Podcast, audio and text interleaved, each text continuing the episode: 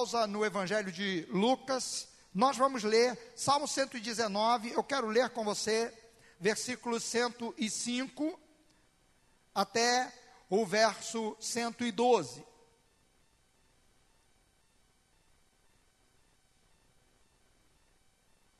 Contei essa história, essas duas histórias antes, para que você possa é, entender o valor da palavra de Deus. Eu li um livro quando eu ainda era, é, na época de juventude ainda. Eu comprei esse livro na Bahia, quando o navio aportou lá, e li durante a viagem. O livro chama Cura dos Traumas Emocionais. E o escritor desse livro, ele é formado na área de neurologia, ele estava dando uma palavra, uma orientação, dizendo: olha, a nossa mente funciona de forma cumulativa. Ou seja, as coisas novas vão sendo colocadas em cima das velhas, das antigas. As mais antigas, que são mais volumosas, que prendem, que é, é, ocupam maior espaço, elas vão ficando comprimidas ali pelas novas. É verdade que você, apesar de ter mais dificuldade de acessar as mais antigas, de vez em quando elas voltam à tona, mas geralmente é o que nós vivenciamos mais recentemente, é que está mais vivo na nossa mente. Então, queridos, esse escritor dizia: você quer é, que a palavra de Deus, você quer que é, os traumas do passado sejam, é, fiquem lá no passado e sejam cicatrizados e curados, coloque saúde nova diariamente sobre esses traumas. Como você coloca a saúde? Em primeiro lugar, você precisa alimentar-se de coisas, e principalmente da palavra de Deus, porque a palavra de Deus é remédio para a nossa alma. Como é que a palavra de Deus trata com relação ao passado? Diz que você deve perdoar e receber perdão com relação às falhas. Com relação aos pecados, diz que você deve se arrepender deles. E viver a nova realidade que a palavra de Deus te chama. E fazendo isso, você vai colocando coisas novas no lugar das antigas e coisas novas saudáveis. Como, por exemplo, perdão, como, por exemplo, o arrependimento, como, por exemplo, a decisão de viver uma vida diferente da vida que vivia antes. Isso trata da alma. O salmista no Salmo 119, ele, consegue, ele começa o salmo dizendo que é, são bem-aventurados aqueles que olham para a palavra de Deus, e porque olham para a palavra de Deus, são irrepreensíveis no seu caminho. O Salmo 119 é uma exaltação à vontade de Deus, à lei de Deus, à palavra de Deus. Foi citado aqui guardo no coração a tua palavra para eu não pecar contra ti. O, o Salmo 119, do primeiro ao último versículo, é exaltando o que é a palavra de Deus, o que ela faz na nossa vida, o que ela faz a favor de nós e como Deus espera que a gente olhe para a palavra de Deus.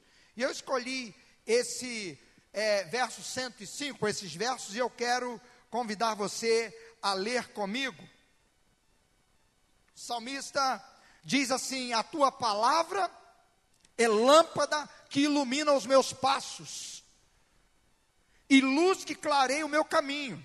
Prometi sob juramento e, cum, e o cumprirei. Vou obedecer às tuas justas ordenanças.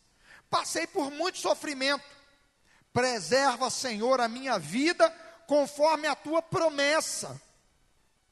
Aceita, Senhor, a oferta de louvor dos meus lábios e ensina-me as tuas ordenanças. A minha vida está sempre em perigo, mas não me esqueço da tua lei. Os ímpios preparam uma armadilha contra mim, mas não me des... prepararam uma armadilha contra mim, mas não me desviei dos teus preceitos. Os teus testemunhos são a minha herança permanente, são a alegria do meu coração. Dispus o meu coração para cumprir os teus decretos até o fim. Amém. Pai, guia-nos e ajuda-nos a olhar para essa palavra e compreender o que o Senhor tem para nós nesta noite. Em nome de Jesus é que nós te pedimos amém e amém. Queridos, o que, que o salmista trata neste trecho do Salmo 119?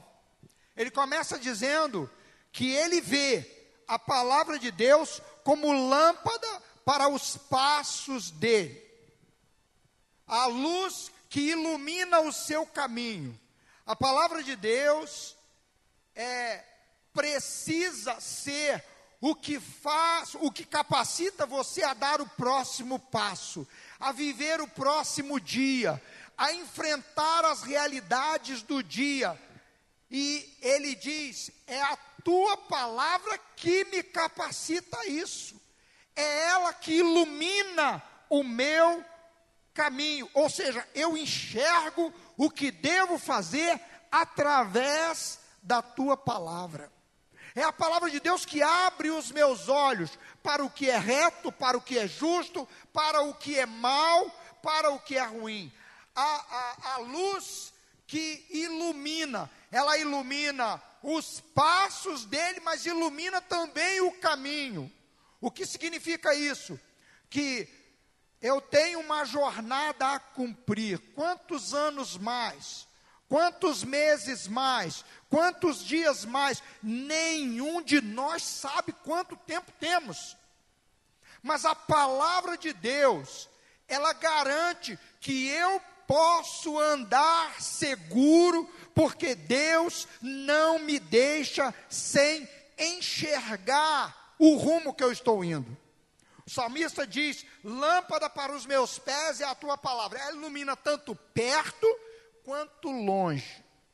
O salmista fala, fala da palavra de Deus como sendo aquela, a, aquela, aquele, aquela palavra que exige de nós um compromisso, compromisso público. Quando ele diz assim: Eu prometi sob juramento que eu vou guardar a tua palavra. Eu prometi sobre juramento que eu vou obedecer aquilo que o Senhor ordena. Queridos, Deus tem deixado para nós ordens claras. Ninguém precisa falar para você sobre mentira.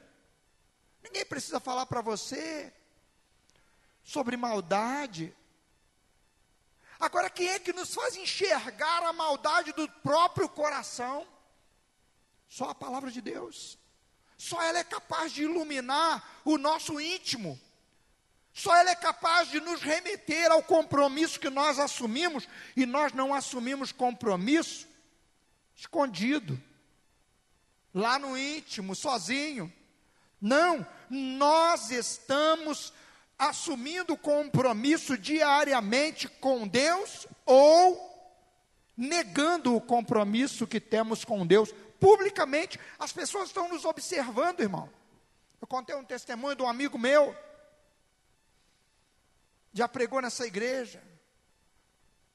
Ele um dia, um vizinho dele começou a frequentar a igreja, e o vizinho disse assim: Olha, eu queria que você soubesse eu ficava atrás do muro, escutando como você tratava a sua esposa e como você tratava os seus filhos, para eu poder tratar igual na minha casa. Ele arregalou o olho assim E ele lembrou-se de que algumas vezes ele tinha falado meio grosso com a esposa e meio grosso com o filho. E aí ele perguntou para a pessoa, e a pessoa disse assim: Eu também escutei que você pediu perdão e você consertou. Todos nós temos momentos de falha, de nervosismo. Irmãos, as pessoas estão nos lendo. Olha só, você acha fácil ler a Bíblia todo dia? Às vezes não é não, irmão. É tanta ocupação que a gente tem. Agora você pensa que o outro, o ímpio, lê a Bíblia? Você pensa que a pessoa de fora lê a Bíblia, ele lê você. Ele vê, ele olha para você para ver se a luz de Deus está brilhando em você. A esperança desse mundo são os cristãos, são aqueles que abraçam a palavra de Deus, porque eles têm a luz da palavra de Deus, eles têm a segurança. O salmista diz assim: ó, eu tenho compromisso público, eu vou cumprir o compromisso que eu assumi de obedecer às tuas ordenanças. E ele faz uma constatação dizendo assim: Eu passei por muito sofrimento. E no meio do sofrimento, o que, que ele diz? Preserva, Senhor, preserva, preserva a minha vida, conforme o que? A tua promessa. Onde estão as promessas do Senhor? Na palavra de Deus. Alguém ou algumas pessoas já enumeraram e disseram que na Bíblia tem mais de 8 mil promessas para o povo de Deus. Mais de 8 mil promessas. Tem 366 vezes a palavra não temas. Ou seja, tem 365 mais uma para o ano bissexto ainda. Todos os dias, Deus está dizendo para você: não tenha medo, não temas. E onde é que está isso? Na palavra de Deus. Eu posso ter certeza que no meio da aflição, a promessa de Deus renova minha alma. Eu posso clamar a Deus, você pode clamar a Deus e reivindicar promessas da palavra de Deus, porque o Deus que prometeu cumpre as suas promessas. Ele mesmo, o próprio Deus, nos manda pedir. O Senhor Jesus ordenou aos seus discípulos: peçam, batam, busquem. Ele fala mostrando o crescimento da intensidade na, na, na, busca por Deus. Precisamos olhar para a palavra de Deus e enxergar nelas a promessa, nela as promessas de Deus. Deus tem promessa. Deus tem promessa e ele cumpre as suas promessas. Mas tem mais. Nós estamos sempre é, necessitados de coisa. Mas por mais necessitado que nós sejamos, nós estamos precisando pedir algo a Deus, mas por mais necessitados que nós estamos, na palavra de Deus nós aprendemos que mais bem-aventurado é dar do que receber. E quando a gente fala de dar, irmãos, as pessoas geralmente pensam em dinheiro, pensam em bens. Irmãos, eu e você fomos chamados para dar a Deus o que é de Deus. O que, que é de Deus, irmão? Tudo. Você é de Deus, o seu corpo é de Deus, Deus é dono de todas as coisas, e eu e você precisamos dar a Deus. Salmista no Salmo 116, ele pergunta dizendo assim: O que eu darei ao Senhor por todos os seus benefícios para comigo? Quando ele olha para a vida dele, ele vê tantas bênçãos, tantas coisas, ele diz: O que, que eu darei? Eu vou cumprir os meus votos na presença de todo o seu povo. Eu tomarei o cálice da salvação e invocarei o nome do Senhor. A palavra de Deus, ela nos guia em como nós vamos oferecer a Deus. O salmista aqui, ele diz: Aceita, Senhor, a oferta de louvor dos meus lábios. Queridos, a coisa pior que tem é você ser bajulado. Tem gente que gosta de bajulação. Eu vou ser sincero para você. Eu fico desconfortável. Eu fico desconfortável. Agora tem gente que gosta. E quem gosta, irmão, pode ter certeza. Não quer a verdade. ele quer ser adulado. Deus não quer bajulação. Bajulação é palavras que não dizem o que a pessoa de fato sente, de fato reconhece. São palavras para enganar. E o salmista diz: aceita a minha oferta de louvor. Louvor é elogio, irmão. Louvor é elogio. Quando eu e você elogiamos a Deus, quando eu e você falamos das grandezas de Deus, nós estamos sendo sinceros no que nós estamos falando? Será que o Senhor está se agradando de nós? O salmista, antes de dizer, Senhor, aceita a oferta, ele disse assim: Eu prometi sob juramento guardar os teus, as tuas ordenanças. Deus recebe com prazer o louvor dos comprometidos com Ele, daqueles que estavam ali juntos. Perguntando Jesus aos seus discípulos, disseram: Que dizem os homens que eu sou? Aí um dos discípulos disse assim: Ah, é, eles dizem que tu és Elias, eles dizem que tu és um dos profetas, eles dizem isso e fala, falavam várias coisas. Aí Jesus vira e diz assim: Mas e vocês, o que dizem a meu respeito? Pedro se levanta e diz: Tu és o Cristo, o Filho do Deus vivo. Irmãos, Pedro era um comprometido com Jesus. Pedro tinha suas fraquezas, e, e Jesus chamou Pedro exatamente para mostrar que eu e você também com as nossas fraquezas, mesmo com as nossas fraquezas, podemos ser comprometidos com Deus. E se cairmos, Ele nos levantará, Ele segurará nas nossas mãos. Quando Pedro caiu, Jesus foi lá levantar Pedro. E o que que Jesus questiona a Pedro? O que que Jesus dá de responsabilidade a Pedro? Primeiro, Jesus questiona o amor de Pedro por ele, porque Pedro já tinha dito várias vezes: ainda que todos te abandonem, eu não te abandonarei. Ele falava do compromisso dele com Deus, com Jesus, como se ele fosse o melhor de todos. E, e, e, e Deus permitiu que ele caísse exatamente na hora em que ele deveria demonstrar o compromisso dele. E o que, que acontece? Jesus então questiona Pedro: Pedro, você me ama? Três vezes Jesus questiona Pedro, questiona o amor de Pedro. Irmãos, quando nós somos comprometidos com Deus, comprometidos com a vontade expressa de Deus, nós buscamos nessa expressão da vontade de Deus o conhecimento de como agradá-lo. E Pedro se quebranta diante de Jesus e diz assim: Senhor, tu sabes todas as coisas, tu sabes que eu te amo. E para cada uma vez que Pedro respondia que amava, Jesus dava uma atribuição a ele. Por quê, irmãos? Porque amor, ele resulta em esforço, empenho pela pessoa amada, por aquilo que a gente ama. Quem ama se dedica, quem ama se empenha. E o salmista diz que ama a palavra de Deus. E o salmista diz assim: Olha, eu, por amor, eu assumi um juramento diante de todos, assim como as pessoas o fazem no dia do casamento.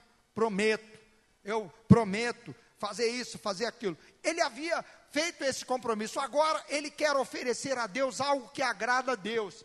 Mas ele pede, Senhor, aceita a minha oferta, aceita a, o louvor dos meus lábios e ensina-me mais das tuas ordenanças. O que são os mandamentos de Deus? São a vontade expressa de Deus.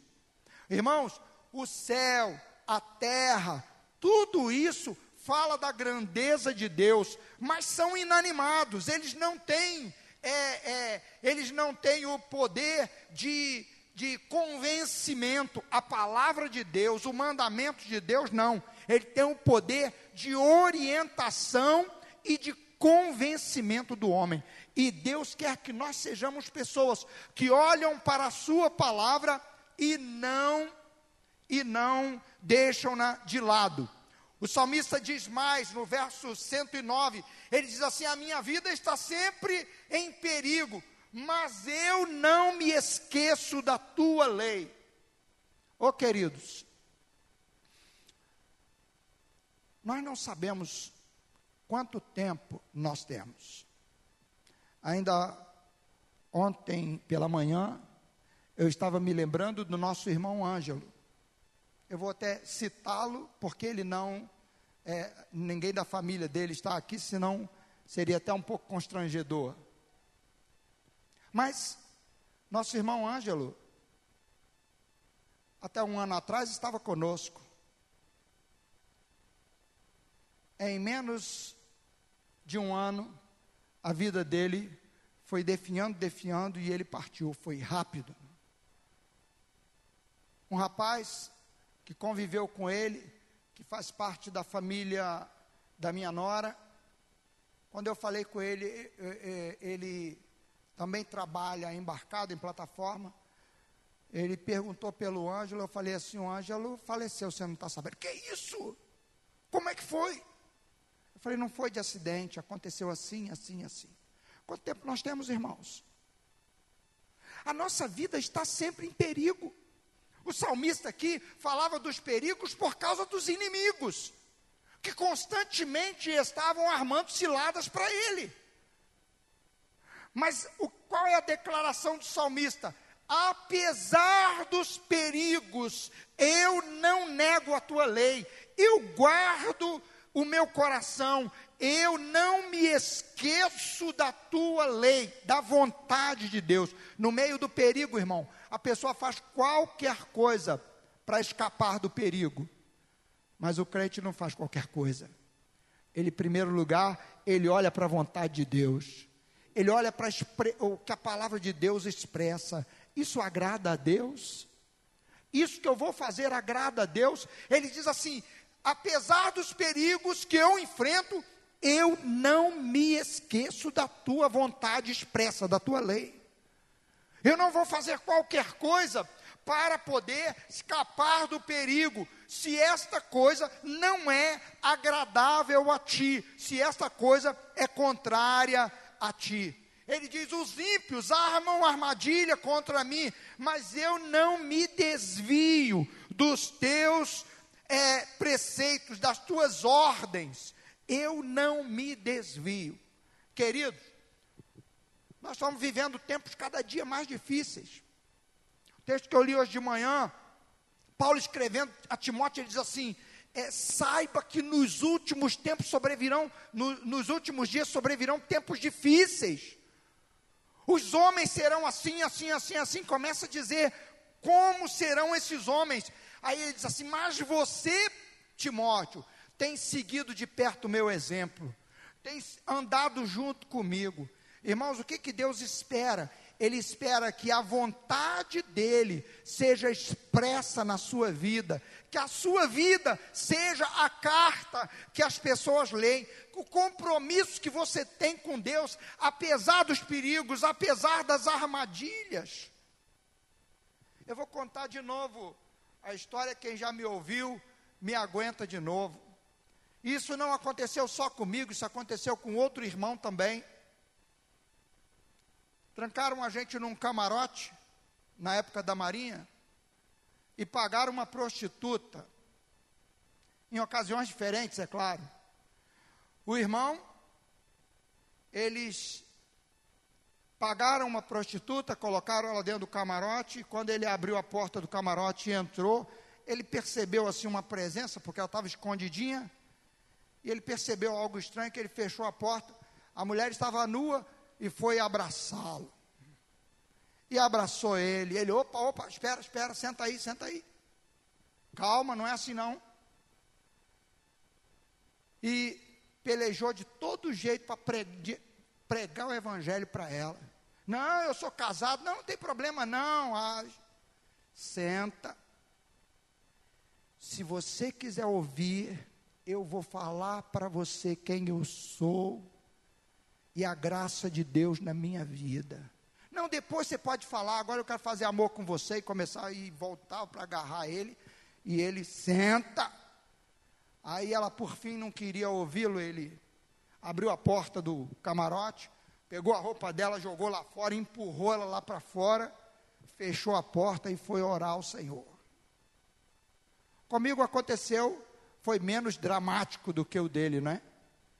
Comigo eles mandaram uma mulher ficar lá no meu camarote e tal, e eu cheguei, aí tá um colega e ela, aí o colega sai, deixa ela sozinha e comigo lá, e ela começou com as conversas meio fiadas, e eu estou orando ali, pedindo graças a Deus, Senhor, me dá sabedoria para lidar com essa situação aqui, porque essa mulher é amada por ti, mas ao mesmo tempo eu não vou ceder aos caprichos, não, só tem misericórdia de mim. E eu dei glória a Deus que bateu o sino da janta, sinal de Deus, né? O sino de Deus bateu lá chamando para jantar. E eu falei assim: Ó, eu vou jantar, você quer ir jantar com a gente? E ela, não, não, agora não, não sei o quê. E de, desconversou e saiu fora. Irmãos, não foi difícil resistir essa situação.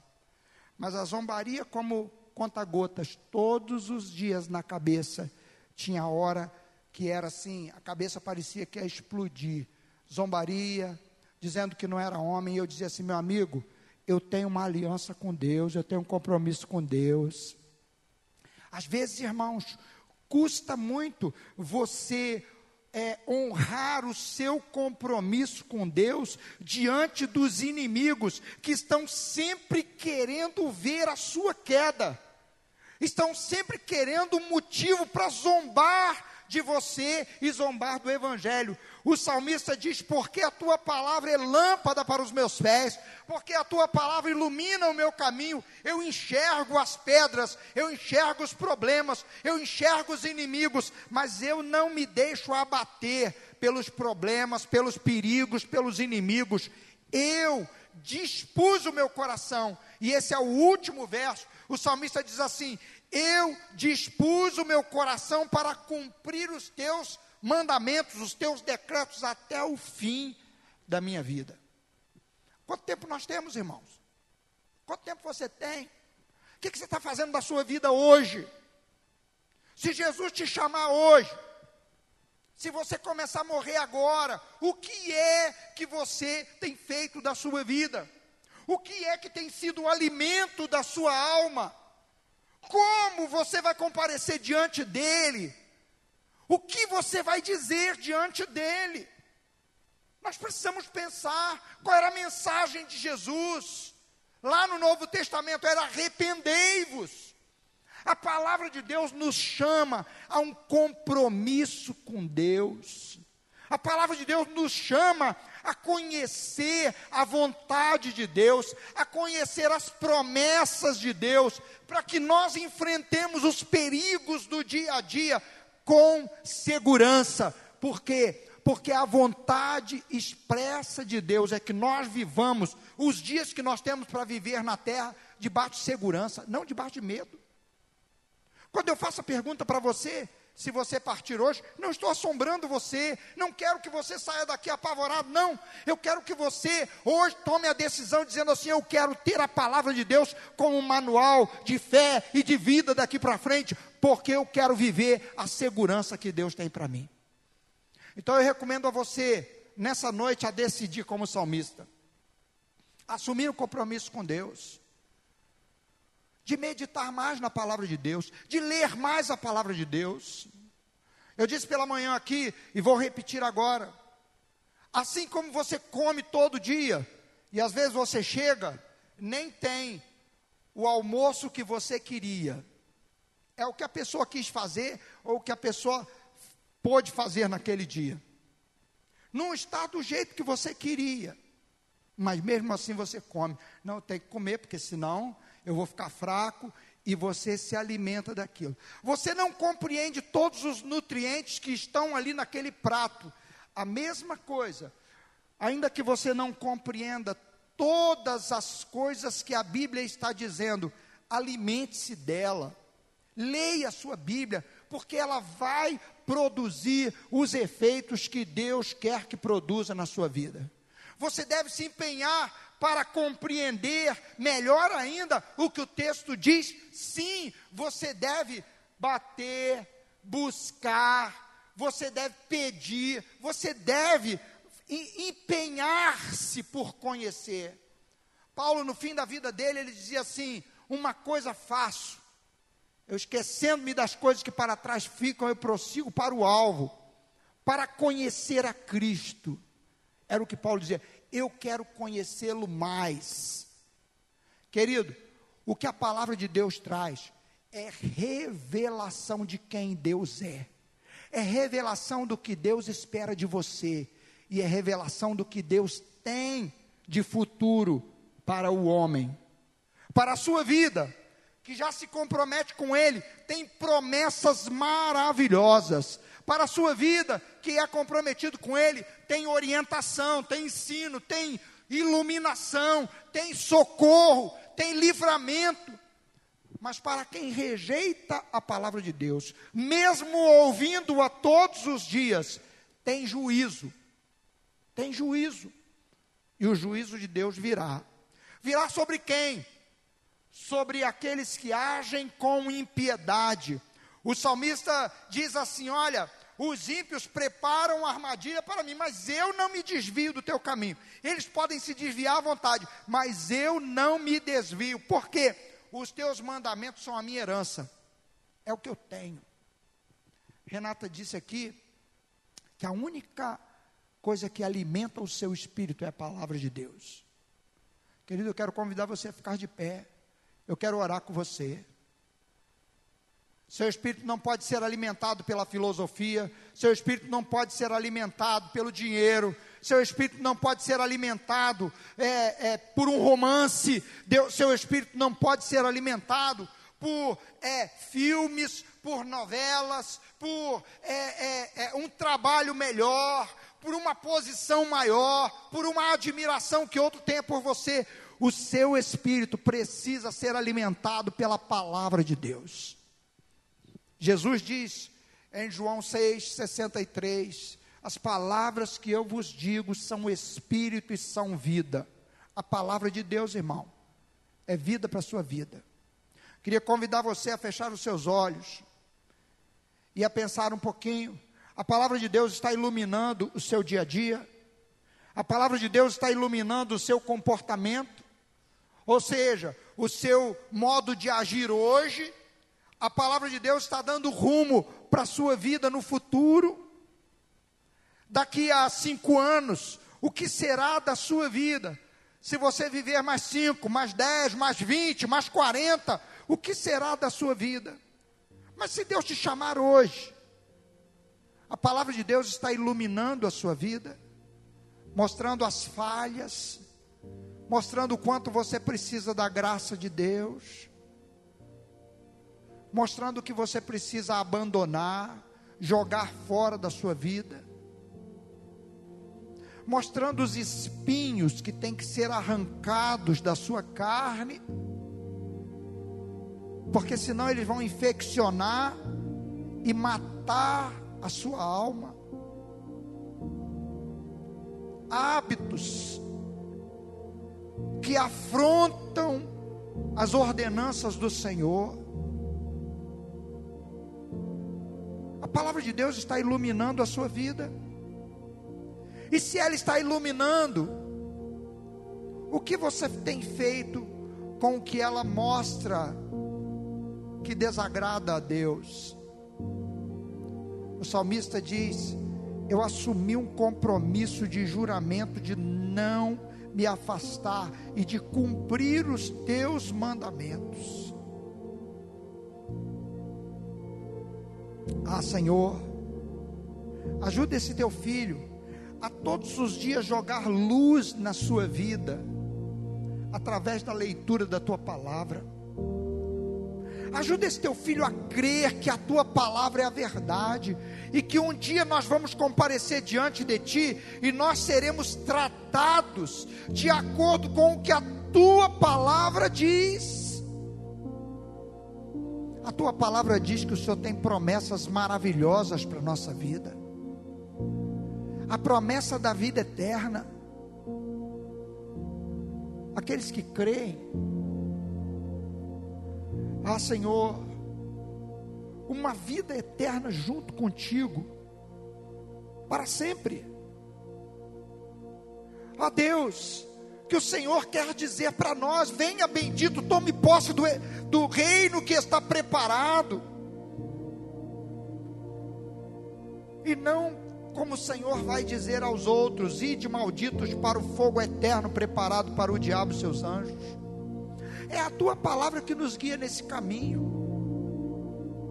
Ajuda esse teu filho a olhar para a tua palavra. A Bíblia, eles têm nas mãos, ó Deus. Essa tua filha tem nas mãos a tua palavra. A tua palavra é alimento. Ajuda esse teu filho, Senhor, desperta essa tua filha a se alimentar da tua palavra, porque a tua palavra é alimento para o seu espírito, para o espírito desse teu filho, dessa tua filha.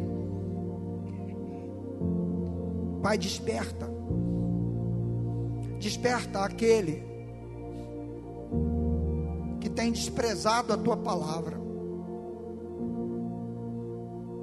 E que um dia, mais cedo ou mais tarde, vai comparecer diante de ti e o Senhor vai dizer: Você desprezou a minha palavra. Tem misericórdia. Que ninguém daqui hoje saia com o peso do juízo de Deus por ter desprezado a palavra de Deus, mas que todos saiam daqui hoje debaixo de um arrependimento, dizendo: Deus, até hoje eu tenho deixado de lado, até hoje eu tenho desprezado, mas a partir de hoje eu quero assumir um compromisso contigo. Deus quer mudar histórias nessa noite. Queria convidar você a colocar a sua mão no coração e dizer para Ele: Deus, me ajuda, porque eu quero guardar a tua palavra, eu quero ler a tua palavra, eu quero conhecer a tua palavra, eu quero conhecer os teus mandamentos e eu quero viver debaixo deles, eu quero me alimentar diariamente deles. Assuma um compromisso com Deus hoje, querido.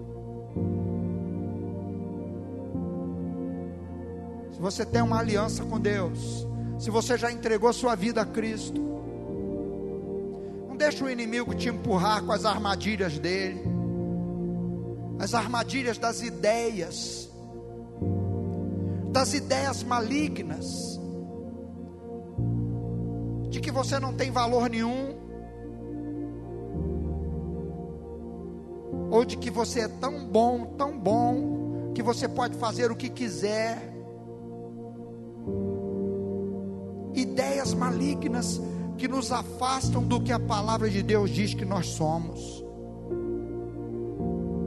Arrependa-se hoje, porque amanhã pode ser tarde demais. Senhor, eu quero a tua luz iluminando o meu caminho. Peça a Ele. Assuma um compromisso com Deus hoje, porque o tempo que você tem é hoje, é agora. Amanhã você não sabe se tem. Se o Senhor me chamar hoje, eu disse para você que você precisa se arrepender, você precisa se comprometer com Deus. Deus, que a tua graça alcance cada um nessa noite.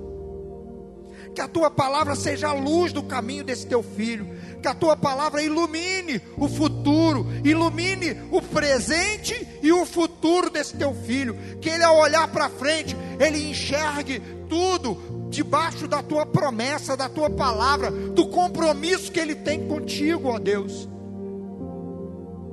Tem misericórdia de cada um que aqui está nessa noite,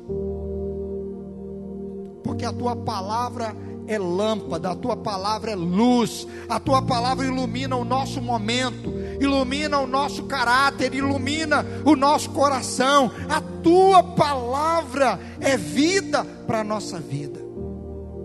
Eu oro com fé te pedindo. Toca em cada um nessa noite. Que todos saiam daqui hoje comprometidos contigo. Comprometidos com a tua palavra. E que publicamente esse teu filho tenha ousadia de dizer: não, eu não entro nesse caminho porque eu tenho compromisso com a palavra de Deus. Não, eu não tomo essa atitude porque isso desagrada ao meu Deus e chamem-no de, de, do que quiserem chamar, ele não vai ceder às pressões e aos sofrimentos, porque o Senhor está segurando nas mãos desse teu filho e dessa tua filha. Pai, eu oro com fé, e te peço, abençoa cada um nessa noite. Que ele saia daqui hoje dizendo: Deus, eu quero, eu quero te agradar, eu quero conhecer mais, eu quero me alimentar mais. O Senhor conhece cada pessoa que aqui está. E o Senhor quer que a tua palavra seja aquilo que cerca toda a vida desse teu filho e é a base para todas as decisões que esse teu filho e essa tua filha têm que tomar. Eu oro com fé em o nome de Jesus. Amém e amém. Queridos, graças a Deus, eu tenho aqui um aviso, não sei se é o mesmo. Me dá aqui é, ah, não, né? Não. Aqui são dois avisos. Antes de você ir embora, dia 18, no próximo domingo, nós teremos a cantata das nossas crianças aqui à noite. As nossas crianças vão fazer uma cantata de Natal e você está convidado a estar aqui presente. E é, agora, depois do culto, tem cantina lá, tem pastel, tem suco, tem refrigerante. Você aproveita lá e diz para o seu irmão assim: ó, eu vou pagar o seu. Pelo menos ele falou amém, não é? Muito bem. Levante a sua mão comigo.